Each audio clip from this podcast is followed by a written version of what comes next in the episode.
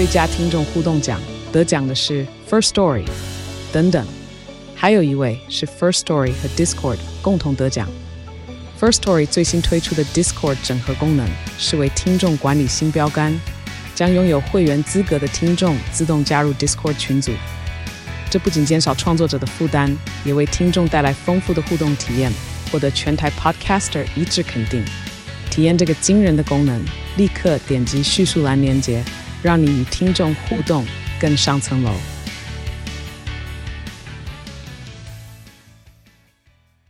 我是赵少康，欢迎你来到赵少康神的现场。我们请到两位，一位是作家，一位是律师啊。林静茹小姐是作家哈，是。然后呢，钟依婷律师哈，本来这本书是三个人呢，林静茹小姐还有钟依婷律师跟彭志轩律师哈。那这这本书名啊叫做《后青春幸福湘潭市》，这名字取得很 要要猜猜是什么哈？后青春就是。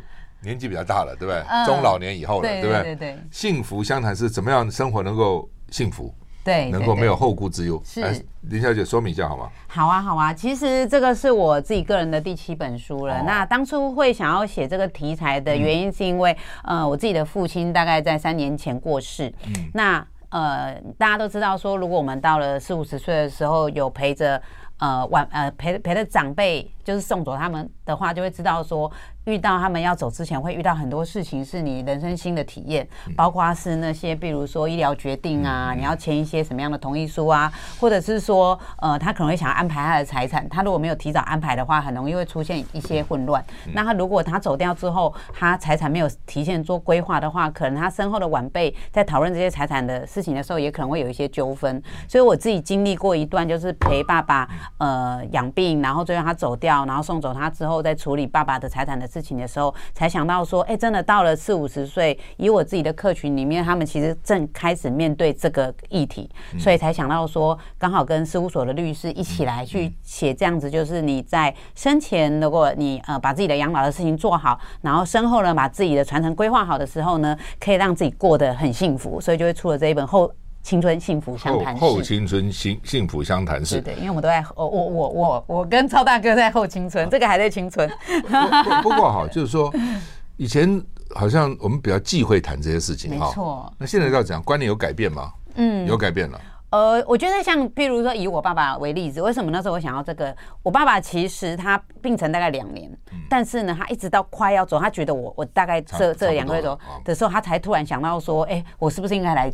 那个处理我的财产的事情，嗯嗯、对啊，所以其实我发现大部分的人，我们这个年代四五十岁可能可以接受，但我们的上一辈呢，嗯、他们大概还是会很避讳这些事情。嗯嗯，嗯尤其很多人都觉得我是还好啦，我蛮健康，就是谈这个来谈这个什么意思？你揍我吗？等等之类，就那怎要那怎么办呢？要怎么跟他们沟通呢？我觉得可以那个问一下钟律师的意见哦，嗯、因为其实他这边会遇到一些晚辈或者长辈，你可以谈谈你在遇到这些当事人来找你的时候，他们的心态是什么，然后你都是怎么样帮助他们开始他们的规划。他来找你是说事先就问你怎么，还是都已经有纠纷了以后才找你比较多？通常来找我的时候都还是在世的时候，他可能有一笔财产，然后他会希望问我说，那这些钱他建议我怎么帮他做一个规划跟安排？那我都会请他先盘点自己手上大概有哪些资产，大概有哪一些呃直系亲属啊。或是哪些晚辈他需要特别照顾的，一定都会建立他至少至少一定要先立一份遗嘱。我可能会跟他说，你这份遗嘱，坦白说，请花个律师可能见证一下，写个写个文书，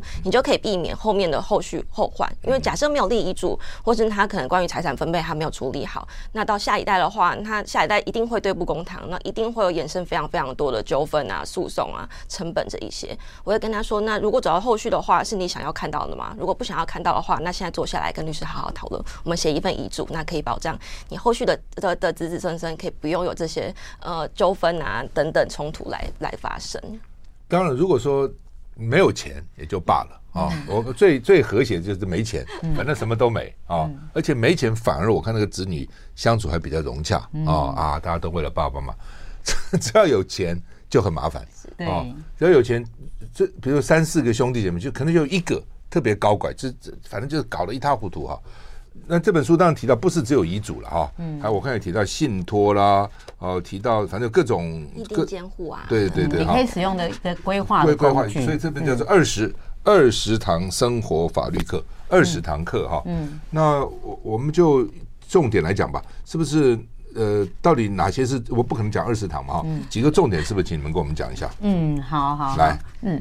哎，我觉得可以从那个前一阵子的新闻事件开始聊，就是不是有一个无意的遗产案吗？然后在结婚当天走掉，对，那其实这也是他的长辈留给他一笔财产，但是留的方式呢，好像没有处理的很妥当，所以或许有这个可能的原因，是因为造成他被觊觎，然后发生一些不好的事情。那我们是不是可以请那个钟律师来聊一下？呃，像长辈如果要留给孩子财产，又怕我一次给他五亿，然后结果呢，别人来觊觎他的时候，有哪些可以规划的方式呢？有时候婚姻也蛮可怕的，嗯，结几次婚，财产通通没了，然后财产分配的问题，一次剩余一半，对，再一次一半。哦，我曾经在 我年轻的时候在美国，我到夏威夷，我们夏威夷的经理啊，美国美国公司的哈，他开个车来接我，他就跟我讲说，我只剩下这个了。我说怎样？他说我结了三次婚，通通分掉了，我说 I've nothing，我通通没有了，连进海关都不敢进。为什么？他说那个海关那个女官员就是我前妻啊。他说我现在见面也不要见她了，好惨啊，变成这样子哈。那这所以到底很多时候真的就是几次婚姻下来就就，所以到底该怎样？嗯，应该说，刚刚赵大哥提到的是剩余财产分配的问题，就是我们假设在婚姻期间你有累积的一定的财产，那法院会认为说，以台湾的制度来看，然后会觉得你婚姻期间累积的财产是夫妻双方有钱出钱，有力出力，所以那钱是大家有点像也也不能说共有，就是大家都有享有这个权利，对，都有贡献，然后所以会在离婚这个当下可能会需要呃来做一个分配这样子。那通常就一半一半嘛。对，通常原则上是一半一半，除非说有分居啊，婚前你自己赚的那是另外一回事。婚前的不会列进来，对。然后婚姻期间的话，除非是说分居很久，或是一方可能有外遇啊等等的，可能重大的破绽，才会可能把那个分配额从一半降到三分之一，降到四分之一，或者原则上都是一半一半这样子来做分配。嗯，所以结一次婚真的是成本真的是蛮蛮高的，要考虑很清楚。对，要考虑非常的清楚。很多事情都是开始容易，结束难，这样这都这样。结婚很容易啊，嗯，离婚就很难。真的，开个公司很容易啊。工资要解释要清算什么就搞死人了哈。好，那一个个来，那该怎么样？就是我们如果做一个人，比如他现在四五十岁啦，啊，或五六十岁，他该做什么事情？嗯，第一件事情我比较会建议说，他可能，嗯，因为现在其实失智症的比例蛮高的，那我们会建议说，如果你在你老后，你可能要想一下说，有你希望是来谁来陪伴你走过你最后这段日子。那一般来讲，如果你没有去做，我们现在法律上有一个意定监护的制度，就有点像是。你希望假设有这一个人来当你的监护权人，那我现在就可以指派他来去当来去做我晚年生活的一个照顾者。那如果没有特别指派的话，原则上可能就是有配偶跟子女。但是配偶跟子女到底谁来照顾呢？其实大家有时候老了真的是都会互相踢皮球，或是实际上照顾你的那个人不是你真的信任的人，有可能他是为了觊觎你的财产，为了觊觎公司等等，才把你把你留在身边，把你当做一个妻子。那我我去指定监护人，那个监护人一定要同意啊？对，他也要同意。这边说一定是。是一个有点像一个委任关系，我委任一个我信任的人，他也愿意来照顾。那他当我这监护人，他有什么好处呢？可以给他报酬，就有点像委委托他处理事情。也，但是因为你遗产都有规定啊，什么这应继分啊、特留分，也不能说我特给他。再多一点也很难嘛，对不对？呃，在合理的范围内，当然不要侵害到特留分的范围内。但是我刚刚讲的监护是在他生前的时候，嗯、就是生前假设他可能六十岁刚好就失智或是中风，但是他离他真的死亡可能还有一二十年，那这段期间我就可以交给一个我真的信任的人来去处理我可能财产啊重大事务的决定。嗯、所以这是叫做指定监护人，意定监护人，呃，意定监护人，这是新的制度，OK，几年前才开始有的。是，那这种通常还是给律师。做一下手续比较好，对不对？对，就是假设他关于嗯、呃，希望这个意定监护人，或者你你希望委托他处理的事情比较繁杂的话，嗯、那么我会建议说找律师来把这些文字内容规范写清楚，会比较、嗯、会比较明确一点。那当然，听众会关心，那律师收费高不高？就是来私下来私下来找我们咨询哈，收费的话，我们其实都是每间事务所可能不太一样，大概有有些收咨询费，有些收可能撰写契约费用。我们契约费用大概一份是一万块，然后两万块，其实还好，真的其实真的省蛮多钱。对对对，如果如果你要为省这个钱，将来问题可能大大很多。嗯，好，我们休息一下再回来。I like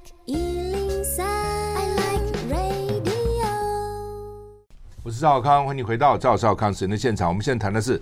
后青春幸福湘潭市啊，那林俊如小姐啊，她等于是主主写了哈，然后呢，钟依婷律师，另外还有彭志炫律师哈，那他们合写这本书哈，二十堂生活法律课课，然后规划你的富足人生地图哈。那我们一个个来哈。第一个要先决定我财产要怎么分配嘛，哦，要先决定哈。其实这个是蛮重要的。我老美来讲，我认识一些朋友是，除非他们全家一起坐飞机，否则如果还有有孩子没有坐飞机，他们夫妻是不在同一个飞机上的。我觉得万一有出了事，至少还有一个人可以照顾小孩。所以当然现在飞机出事很少很少很少，但他们还基本上。还是有一点风险概念的哈，比如说大公司的总裁、副总裁是不会同时上飞机的，就像我们总统、副总统，基本上不要同时行动这样哈。那所以他要就是，虽然你觉得你现在都很健康都没有问题，但是还是应该稍微预做分配一下，要及早决定，对不对？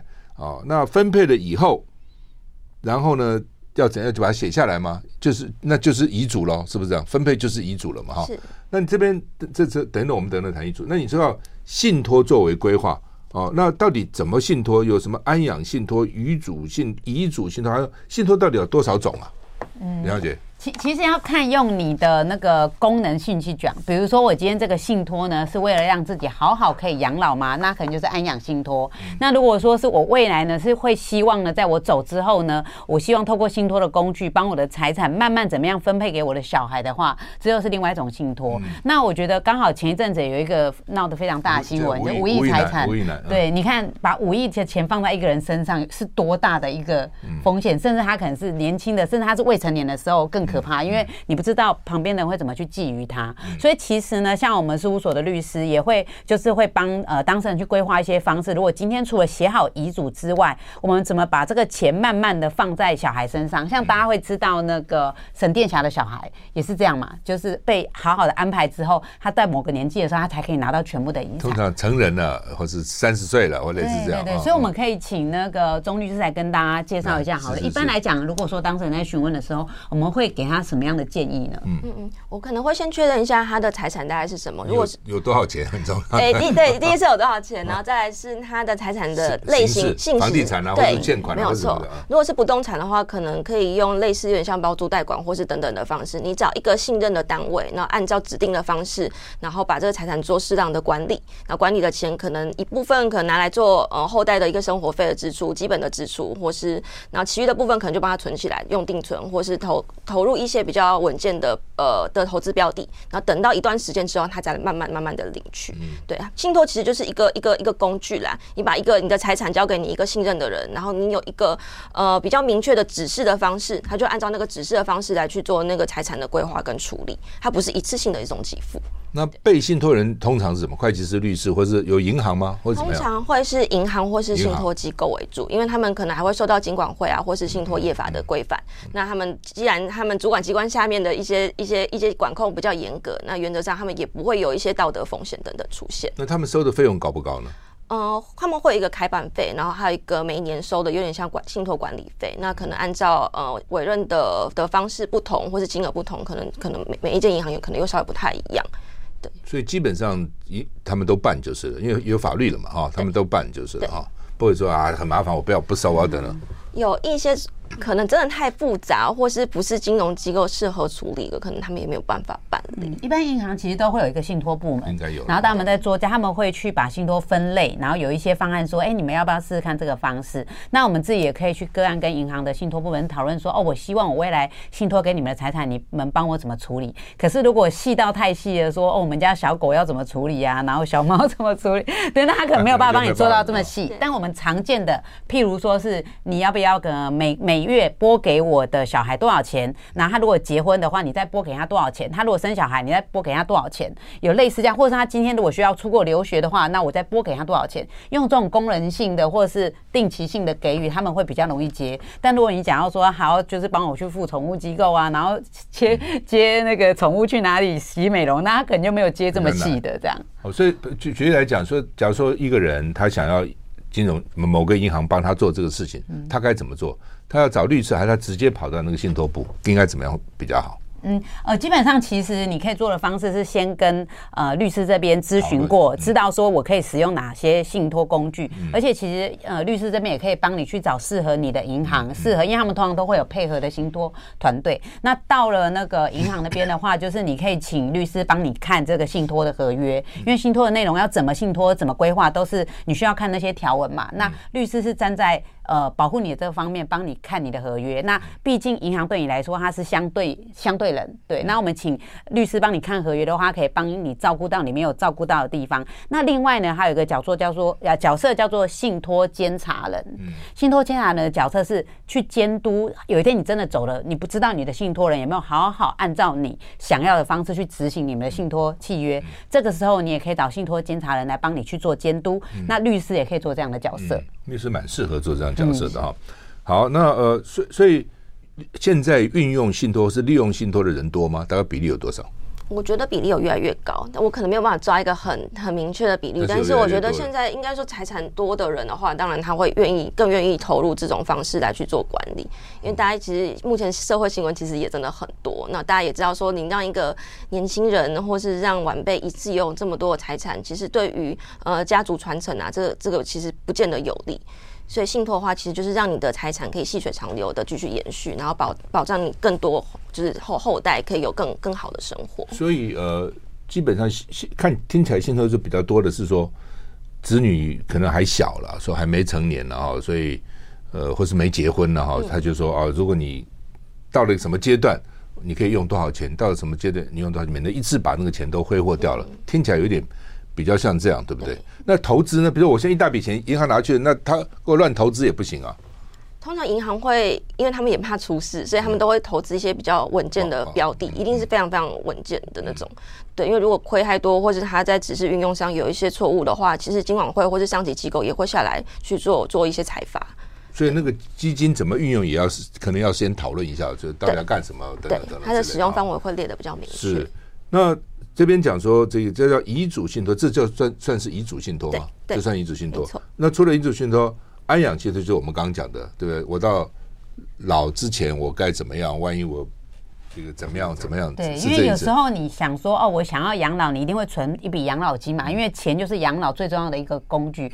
但是呢，你怎么知道你这个钱有没有被好好运用？万一你已经失智呢？然后万一你把钱交给小孩，叫他帮你就是支付那些医药费用，结果子女钱不拿出来呢？对，所以其实信安养信托他在做的事情就是，你可以甚至你是单身，你没有小孩，你可以做安养信托，然后未来你的安养的费用、安养院的费用就由那个银行帮你去支付。这个信托费用，对啊，也是是可以用这种方式。因为现在单身的越来越多嘛，嗯，啊，所以这个可能慢慢也越来越多哈。嗯、那好，那就是说，呃，就是说这个信托给金融机构或银行以前比较少了，后来但是信托法通过以后比较多了，好像是这样子哈，慢慢慢慢多起来哈。一般、嗯、一般的有钱人哈，或者他子女已经大了，他是不是就不需要用这种方式？嗯，我觉得也不见得，可能还是要看那个子女他的呃，对于他日后的规划，或是他是不是一个可能挥霍无度，或者是可能容易被诈骗，或是可能他的精神身心状况比较没有那么好的。OK，所以要看他子女可不可信任，或者他相不相信他，会或这个可能有。有关系，通常会这样做，要不然就是未成，要不然就是觉得怕一笔钱给他给我乱乱用用掉了，可能会这样。真的是比较常见，说他可能会到三十岁、三十五岁之后，就真的会把整个钱都给他了。嗯嗯，那之前要比较小心哈。好，嗯、我们这个休息下再回来。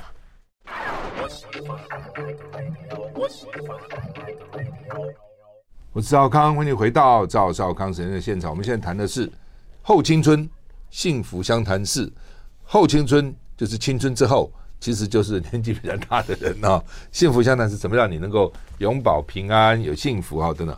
那你们的第三章讲是保险哈，那保险安排是为了保险，到底有哪些保险对对于这个比如说？年纪比较大的人需要做的，嗯，其实现在你会发现蛮多人都接触到保险的概念，那也因为旁边有一些保险的从业人员会给你做推广嘛，所以我有时候发现我身旁人他买了满手的保单，嗯、但是你真的问他的时候，他其实不太清楚他的保障是什么。嗯、对，所以其实呢，如果很多人说啊，我真的不是那么了解保险，那我要怎么知道我自己保的险是有用的呢？嗯、其实有一件事情很重，很最重点、最关键就是你先想清楚。我最不能够承受的风险是什么？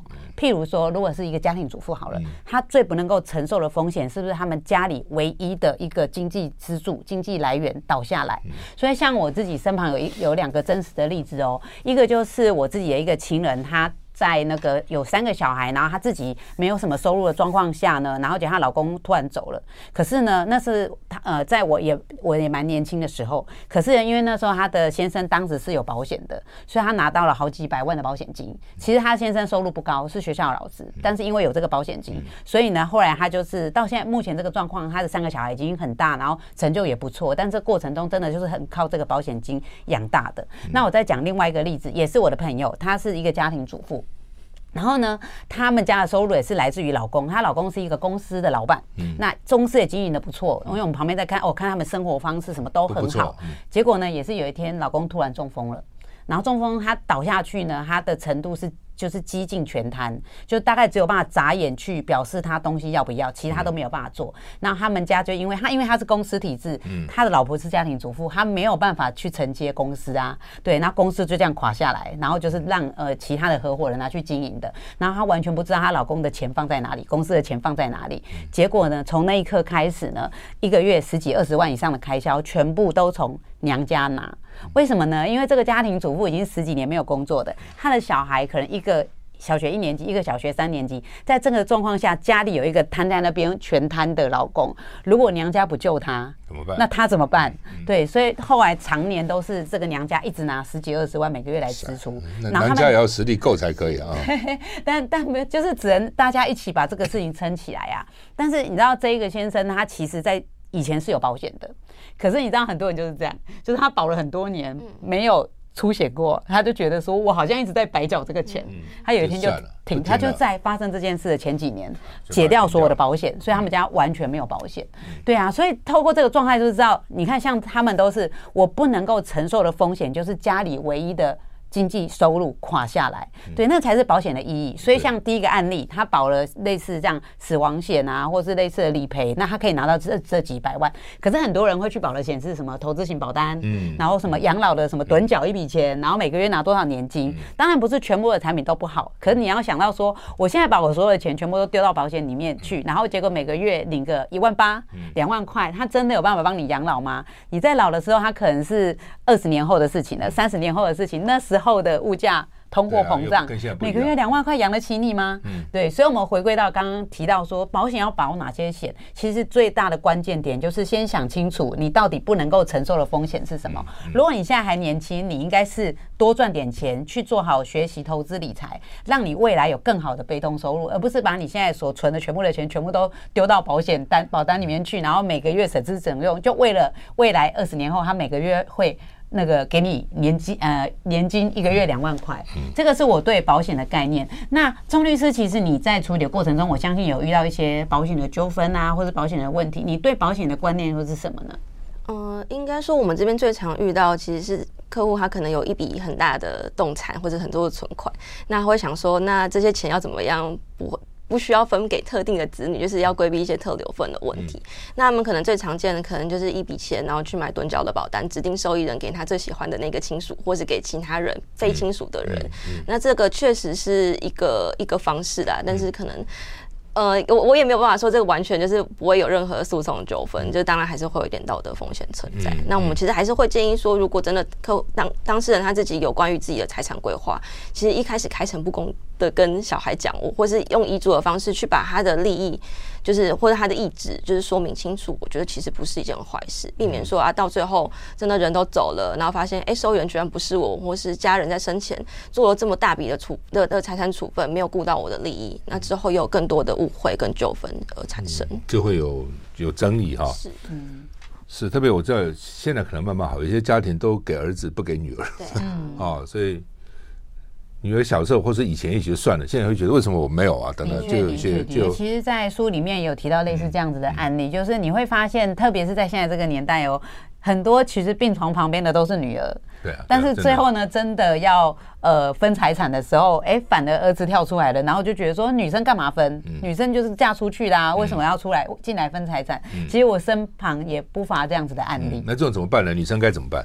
因为以法律上来说嘛，就是女生跟男生的那个继承权是一样的，所以我觉得其实女生就是站稳你的立场。如果我们有照顾到长辈，然后长辈他在生前他也没有表明说没有女儿不要分的话，那我们觉得说其实你真的可以去争取自己的权利。然后如果你不知道说呃在争取权利的部分怎怎么做的话，其实就可以去咨询律师。就算长辈说女儿不要分也不合法。我还是要分的，怎么你说不分我就不分了？是是不是这样？应该说法律上本来就是有保有继承权、继承人这些有有这些权利，他不分男女、不分性别等等的。所以，呃，长辈有这样子的，或另外一种状况可能真的分不到啦。就是假假设长在长辈生前，那女儿可能对他有重大侮辱、不孝，或是可能要杀害他，然后长辈可能生前跟他说：“那我不让你继承。”然后有一个书面的文件，那这样子可能是一个例外的情况，他真的就会丧失这个继承权。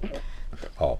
那谈回谈回保险哈，就是保险就刚刚这个林小姐有几种嘛哈，一种就是等于是储投资一样啊，我投进去一笔多少钱，没有到几年以后你每个月给我多少钱等等，然后到期以后是怎样，这是一种啊。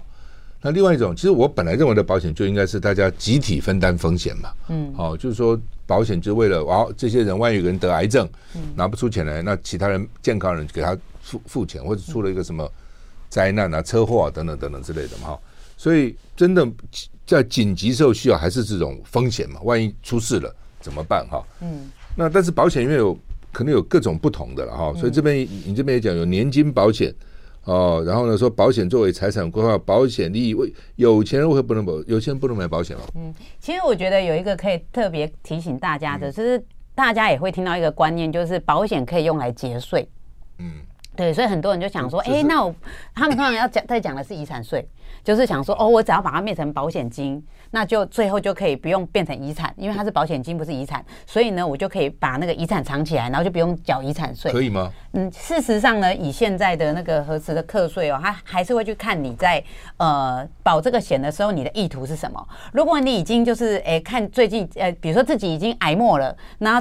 剩下两个月就要走了，然后你再把你身上的几千万、三千万直接存进去趸缴，然后说我要变成保险金，最后其实还是会被国税局课税。那如果是、嗯、他们采实质课税的原则啦，那什么时候才什么样状况才不会被课？所以如果你要透过保险节税的话，当然杠杆大的保险比较不会被成为课税的。的对象，但是应该是说，保险本身就不是用来节税的。如果你要去节省遗产税的话，你可以跟会计师讨论，就是利用每年的免税额，然后慢慢的去放到小孩的身上，这个才是一个真的合法，然后又比较不会有风险的节税的方式。但保险它回归它，就是我们一开始讲的，保险本身本来就不是一个拿来节税的工具了。不，如果说他身体已经很不好了，嗯，保险公司给他保吗？呃，保险公司要看那个险种，看是干嘛的。嗯、对，你现在说我已经身体也不好，然后我才说那个死亡险，当然不行。但有的险是它本来就是趸缴进去，然后再再那个用它的保险金回来的话，那就比较不会受这个规范。比较比较有储蓄的概念在里面，就是。对对对对，那所以有些人才会想说，我用这种方式来节税，那他就不会变成遗产。啊，事实上国税局不会这样处理。嗯，还是要看状况，就是。对，嗯。呃，好，那除了这个以外，到底？这保险有什么利益？我们休息一下再回来。I like 103, I like radio。我是赵浩康，欢迎回到赵浩康时间的现场。我们现在谈的是后青春幸福相谈室哈。那么在我们现场的是林静茹小姐跟钟依婷律师哈。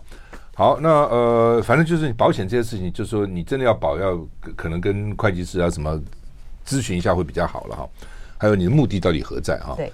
那第四章叫做离开前的叮咛嘱咐哈，遗产分配、预立遗嘱啊、特留份啊，然后呢抛弃继承等等，呃，请两位跟我们说明一下。对啊，我觉得这个就像我自己过去这呃自己的经验嘛，我的父亲啊，其实他留下的财产也不算是一个小数字，但是呢，他就完全没有去规划过，所以你会发现说，呃，以我们现在四十几岁，然后我们的呃爸爸妈妈如果是在七八十岁，刚好真的是在人生的最后阶段的时候，其实很多人还是会去避讳谈这个，然后就会造成说子女在处理。财产的时候会出现一些纠纷。那我觉得有很大一个原因是，就算子女有想到，但是也会想要说，哎，那爸妈会不会觉得我在觊觎你的财产？不好意思，不好意思，还没走，一直在想你的财产。对啊，这个其实都是大家没有去规划的。但是其事实上呢，如果你真的没有去规划的时候，反而后续的纠纷更多，甚至你会听到很多什么手足相残啊、手足鬩墙啊，为这个翻脸。我们一定看很多这种 case。对啊，对啊，所以应该让钟律师来分享一下，你看过有什么类似这样？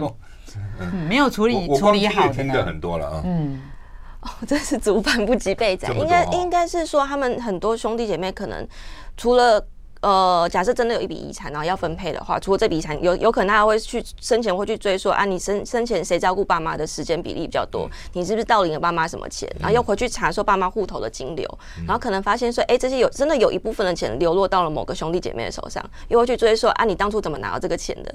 然后拿到这钱之后，就是他会。就是有点像无底洞，对，无底洞那样子一一一直去查，一直查，然后查越多，他们中间的误会、中间的纠纷更多。可能他那个诉讼原本只是遗产分割诉讼，到最后变成什么侵占啊、伪造文书啊等等，一大堆的，真的非常。父母如果知道的话，一定很难过。是，嗯，他们子女怎么搞成这样子？对啊，对啊，对啊。其实很常见，就是那种在病病榻前呐，病榻前有时候不是也会有呃，比如说看护，我们应该有听过那种，哎，最后财产居然是留给看护。对啊，所以其实看护对他最好嘛。对，这一种是看护对他最好了，子女可能都不理嘛哈。第二种就是看护也许趁他。意识不清，意识不清，怎么做手脚或等等，都都有可能了。可是我们要想到说，真的人在年纪大，然后你快要走之前，那个情理心理的恐慌是很大的。甚至你可能在年轻的时候，年轻力壮的时候，你是大公司的大老板，然后你觉得自己是心智很强健的。可是有时候人真的经不起那个病魔的折磨，这样折磨之下，其实人心就会变得脆弱。这个时候呢，坦白说，你到很生病很重的时候，谁给你一杯水，谁给你一个呵护，有时候都会影响。想到这个人的一些决定，所以其实很常见到一些法律的纠纷，就是说，可能子女之间有些人是跟爸妈住在一起的，然后最后呢，我们也是哦，好像先把爸妈的后事啊、生病处理好之后，等爸妈一走来检视财产的时候，发现，哎。为什么我只记得爸爸名下有多少钱啊？怎么突然不见了？然后就发现被提走了。哎，这个时候身旁照顾人就是最大的嫌疑，对啊。所以其实我我相信钟律师他们遇到类似这样的纠纷也很多。然后再就是说，有时候在那个呃呃爸妈身后之后，可能他们会如果没有留下遗嘱的话，那就会遇到说，哎，爸爸有生前有说那个房子要给我啊，哎，这种口说无凭的也会出现这样的纠纷。但是因为在法律上，如果你没有立下遗嘱文字的遗嘱的话，生前讲的话，他可能已经病重了。他说啊，那个谁哦，通常常见的就是爸妈都想要把沙泼的一样大嘛，所以那个最弱的他就会说啊，你们都很有钱，很会赚钱的，钱就留给那个最不会赚钱。那其他儿女会觉得不公平啊，因为我那是我自己努力赚来的，那他自己不努力赚钱，为什么爸妈所有的钱要给他？对，所以其实呢，如果说爸妈没有去处理好这件事情，用文字哦，合法的去写下遗嘱的话，很常见就是你口说之后呢，最后产生孩子之间更大的纠纷，所以我想说，钟律师是不是跟大家分享一下，如果哦我们有意识到这个，然后想要立下遗嘱的话，是不是用什么方式立下的遗嘱才是合法的呢？就是林小姐讲，第一个就要写下来了。嗯，那写下有哪几种呢？哦，遗嘱目前法定的的方式大概有五种了，一种就是呃自书遗嘱，然后再是对，然后再是公证，就是可以可以找公证的，嗯，然后再是代笔，你可以找其他人，如果你没有办法书写，你可以可以代笔，然后再是用呃呃用录录音的，就我们叫密密封遗嘱，然后还有另外一种是口授遗嘱。对，大概这几种方式，然后每一种方式它做成的要件其实也都不太一样，像是有的需要见证人，有的一个个来，对，一个是自述，然后要怎样？我自己讲，自己写。自己写对，然后但是你要压时间日期，然后而且如果你有错字的话，你你有涂改的话，旁边要要写说呃你有修改几个字，然后这边然后这边还旁边还要签名，避免说这份东西有被伪造。因为我以前 说说错字都不需要，重新再写不需要这样。呃，重新再写当然最当然最好，对。然后原则上你都要重就自己自己从头到尾这样子书写，然后书写完要要压日期要签名。所以如果如果如果不重写的话，就是说。这边修改三个字，类似这样。对，然后就说这边有涂改，就是有修改三个字，然后旁边再做一个签名。OK，对，那尽尽量还是尽量还是尽量少少一点涂改了，因为假假设这份东西之后拿出来检视，然后发现说，哎，涂改怎么这么多，或是那个笔记开始有点怪怪，你可能写到后面不耐烦，那笔记或者是签名跟你不太一样，它的真实性有可能就会稍微被做一点质疑。嗯，对，就是字数。哎，自书，自书，自书完了怎样把它密封起来，放哪里嘛？还是怎样？对，就是把它把它密封起来，然后自己放在一个地方就好了。它不需要特别放到哪里，所以这个也是另外比较容易被诟病的地方，就可能哎、欸，你拿到了一份，我也拿到了一份，都是爸爸写的。他可能、啊、想到的时候就写一份，他有可能写三三年以后又写一份了，财产要增加一些等等。当然可以，但是如果他他原本那份可能就是要销毁掉，okay, 你不可以去留存.啊。可能他放在哪里被找到，或是交给了某一个子女被找到。对，原则上后后面的当然可以覆盖掉前面的了，但是如果前面跟后面的那份字的笔迹，或是他的意识性的的当初的那个呃身心的状况，其实不太一样。那可能也会有一些小问题。好，这是自书哈，然后再来公证。公证的话，其实是最最稳妥的。我们其实大部分都会建议做公证的方式。嗯、是是把字书拿去公证，还是另外公证？字书拿去公证就可以了，嗯嗯、或是你请律师，然后我们我们可以先帮你拟拟一个版本，嗯、然后我们律师见证，然后之后再取到公证的那边去做公证。嗯、公证的话，其实就是有点像法院的一个派一个代理人，然后他帮你就这一份呃。呃，遗嘱内容再去做一个确认，然后确认说啊，你真的是你本人来的，然后也有一个这份东西也是真实的，没有被任何篡改的嫌疑。嗯，对。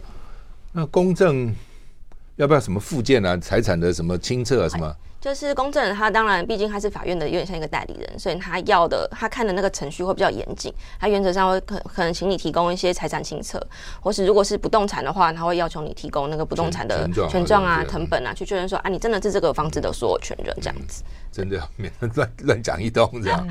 好，那这是公证，对这最。保险就是了，到时候至少只有公证人可以公证这样。对，我们大部分都会推荐这种方式，因为这种东西你要被推翻的效的的几率非常非常非常低。嗯，对，而且公证人现在目有些也都会可能有录音录影啊，去确认说他是在没有被胁迫，然后或是他的意思是非常清楚的情况下来做这件这个决定的。OK，那第三种呢？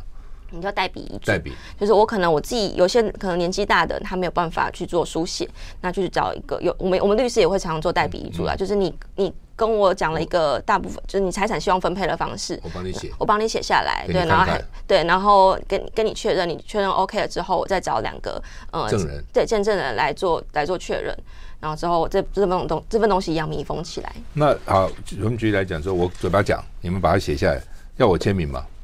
呃，签名或用印都可以，或是捺手印也可以，然后再再两个证人再证明这样子。对对对。OK，我们休息下再回来。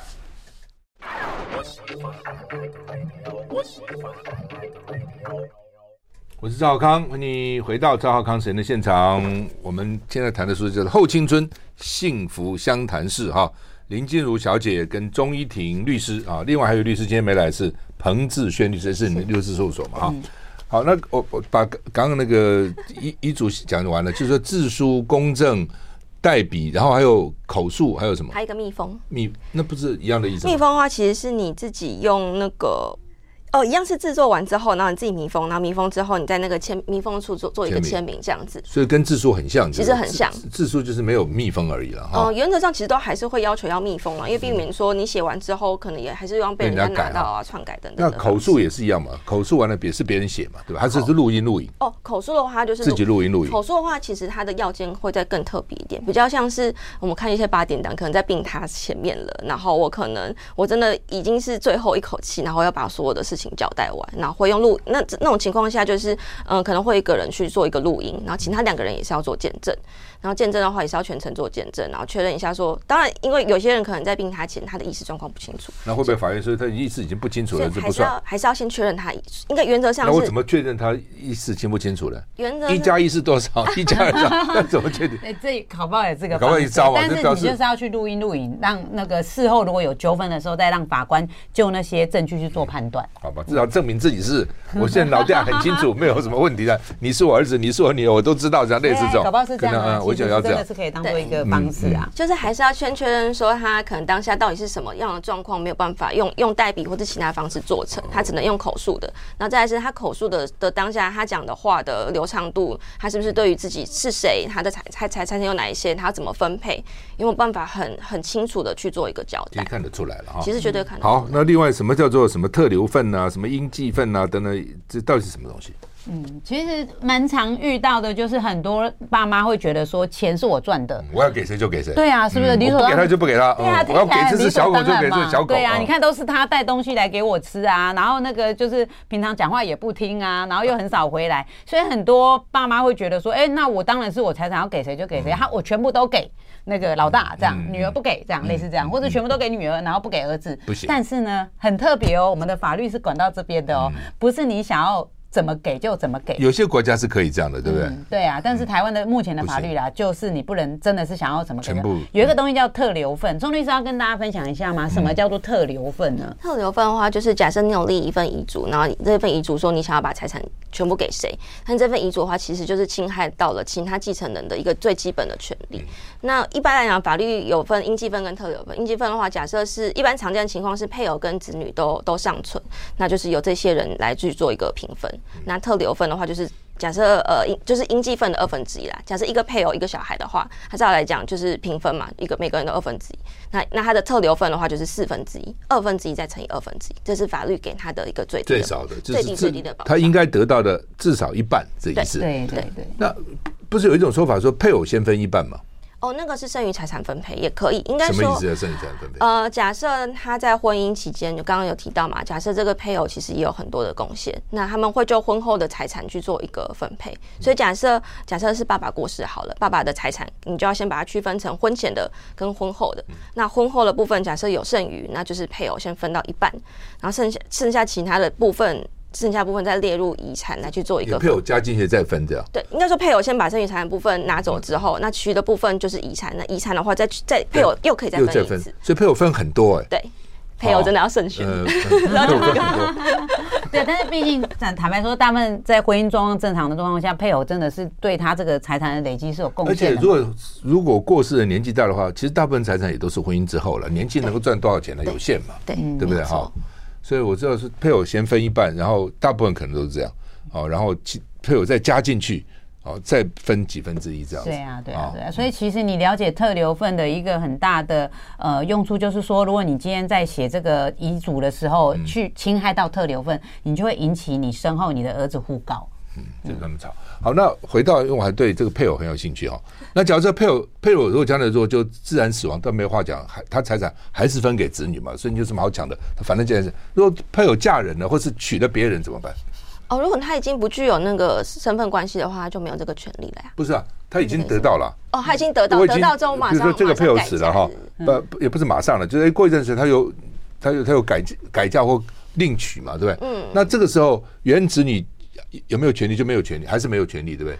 变成他新的子女有权利吗？还是怎样？您说他之后新的子女？哦，应该是说，如果说 他真的，他如果真的改嫁之后的话呢，假假设他有一天走掉的话，那一样按照我们刚刚分配的原则，就是他新的配偶也会有继承权。对。然后，但是当然他在他旧配偶生的小孩，因为是他小孩，也会有继承权。但是的确会出现一个状况，就是我们讲说前配偶留下的财产被他的那个太太继承走了，但是那个太太又嫁给新的人，但是太太比这个新的人先走，那当然这个财产最后真的会让有一大部分会让。新的配偶拿走，的确是会有的。就就是新的配偶的原来子女，不是他的婚姻子女呢，也要分吗？哦，那没有，那没有，没有，只有配偶拿走。对对。那他原来的子女可以分吗？原来是可以呀，还是可以。应该说不会，因为离婚或是死亡的话，你的那个亲属关系，就直系血亲的关系都还是一一样存在的。对，这这个，因为我觉得慢慢这种情况可能也可能会蛮多的，会不少，对，会不少。需要考量一下了。嗯。好，那么今天非常谢谢林静茹小姐跟钟义婷律师来跟我们谈后青春幸福相谈室，它有二二十堂了，所以我们只能挑重点来跟大家说明哈，这蛮重要的啊，事先好好规划，避免以后还很多烦恼，甚至子女啊对簿公堂啊打成一团啊吵成一团，现在是我看了很多这种事情，我想你们看更多了，看了很多这种事情。好，谢谢，谢谢，谢谢，谢谢。谢谢